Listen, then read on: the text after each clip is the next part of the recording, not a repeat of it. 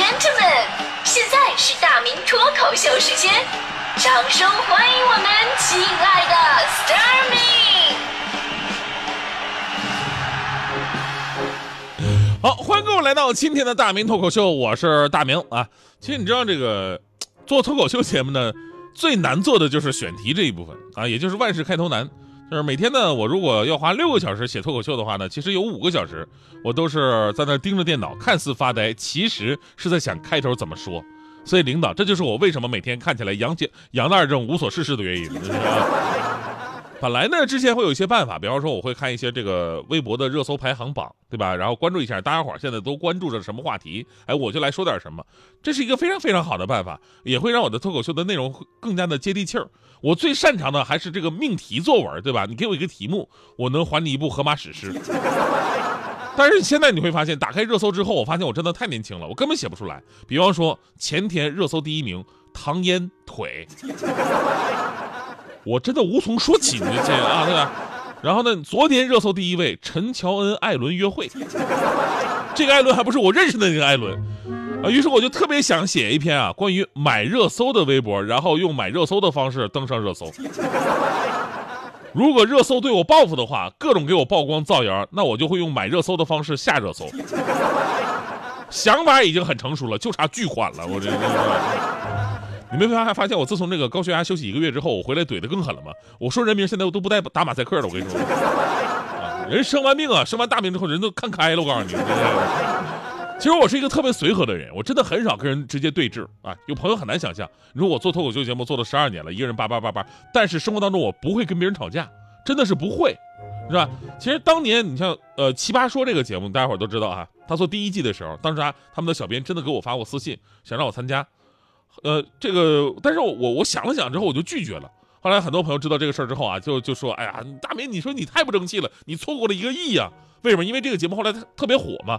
上了这个节目，那凭我的实力啊，叫飞黄腾达呀，怎么怎么，不拉不拉说了一大堆。其实我深深的知道，我不可能做这样的节目。我就算上了那节目，我也不可能飞黄腾达。就像当时我跟他们的小编解释的，我实在无法跟别人进行辩论。”你看我在节目里边能说能什么侃侃而谈，但如果有人跟我态度特别强硬的说话的话啊，你这边，我说嗯啊，你说的对，这就是我，这说明我是一个天生的主持人。主持人呢，往往都是打圆场的角色。嗯，你说的也有道理。但职业律师就不一样，职业律师律师适合辩论的，你撒谎，你有证据吗？对吧？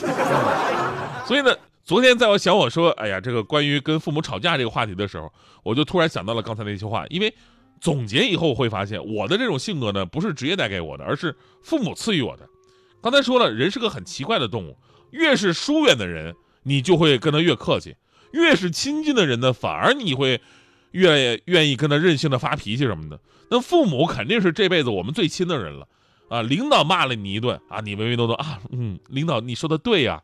这父母说你两句啊，屋子怎么这么乱呢？立马就急了，那还不是你给我买的房子小，对吧？为什么？其实说的现实点，因为你深深的知道，你怼了领导，领导真的可能把你给开了。但是，即便你怼一千遍父母，他们也不会把你从户口本里踢出去，是吧？所以，中国的家庭哪有什么相敬如宾啊，对吧？要真的是相敬如宾啊，那肯定是行婚，为什么？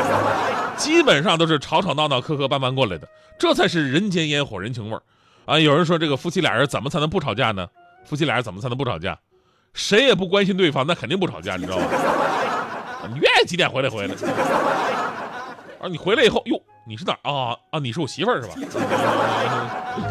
我很小的时候呢，我爸妈、我妈也，他俩人也吵架。那会儿他们年轻气盛啊，你一句我一句，你一句我一句，谁也不让谁。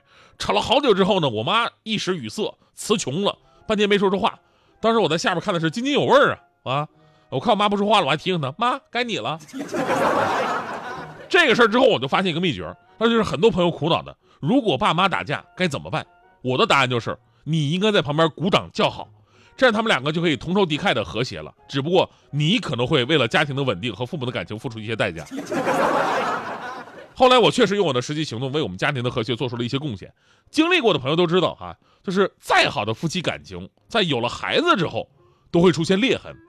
因为你们面对的可能会发生争议的内容实在是太多了，从什么喂奶粉啊，到人生观培养啊，从审美啊，到什么待人接物啊，从教育啊到喜好啊，从辅导作业到亲子活动等等等等，任何一个方面都有可能让俩人吵起来。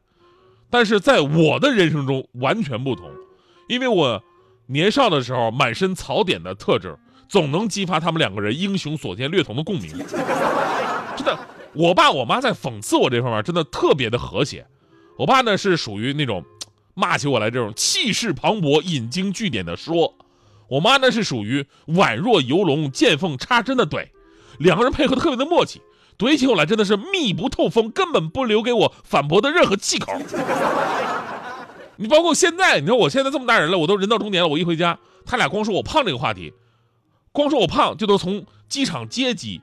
说到机场送机，其实这边送完机了，我坐飞机，我到北京了，我回北京了，然后我发个短信，我然后跟他们报个平安，那边也能回一句早点休息，坚持减肥。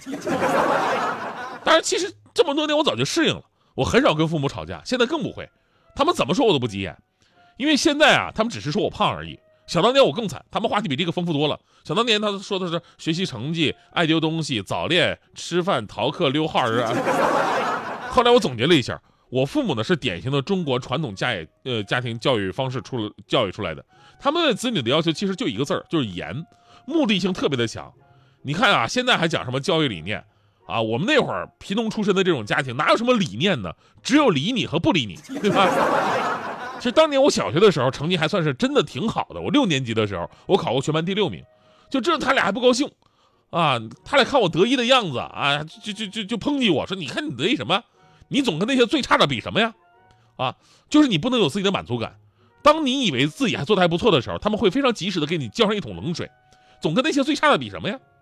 不过人总是有改变的。后来上了中学以后，他俩就不这么说了，因为我成了那个最差的。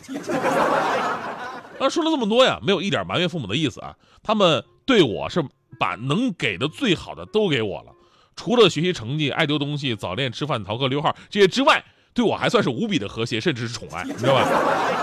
尤其现在我跟大迪搭档主持的技巧和能力啊，多半也是学习他们密不透风的配合。这个，而这种老式的也没什么科学道理可言的这种教育方式呢，也是那个时代大部分普通家庭的一种教育方式。其实也并没有摧毁我的人格啊！现在我们真的是听风就是雨啊，觉得这个孩子要宠起来啊，或者说应该怎么怎么教育啊啊，研究啊什么是？那时候哪有那么多的研究啊？但是也。他也没有并并没有让我成为一个什么阴暗厌世的人，也没有摧毁我的人格。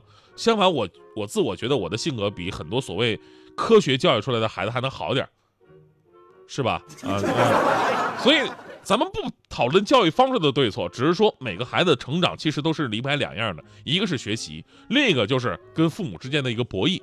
吵架其实也是一种沟通。我们跟父母大多数争吵啊，都是来自于代沟，说白了就是对事物认知的不同。所以呢，吵归吵，怎么吵也是要讲究技巧的。最终的目的是要让父母知道你的想法跟态度，这个没什么不对。你不可能永远的服从，对吧？但是很多人的偏差是什么呢？就是在吵架当中侧重的不是表达自己，而是单纯的发泄情绪，这才是对父母最大的伤害。所以呢，最后要说啊，如果你是成年人，尽量的不要发脾气的跟父母吵架，因为你吵不赢的时候呢会憋屈，吵赢的时候呢心里也会难受。而如果你是未成年人，绝对不要跟父母吵架，因为你吵不赢的时候呢，只有挨骂；当你吵赢的时候呢，只有挨打。求同存异，和谐万岁。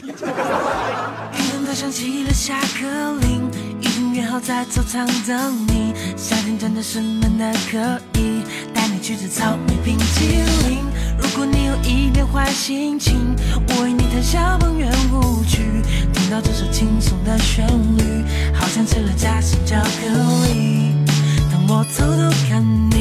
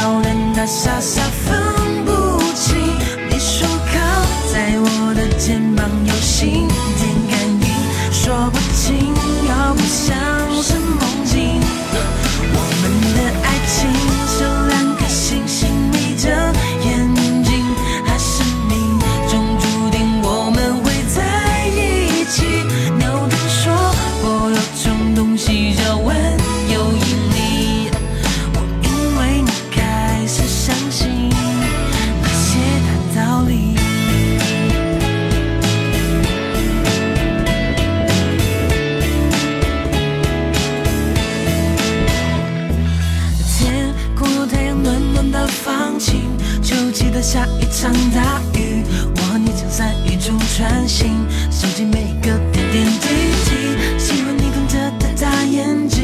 对什么事情都很好奇每天拿着苹果想定律可爱到连吃饭都忘记。当我偷偷看你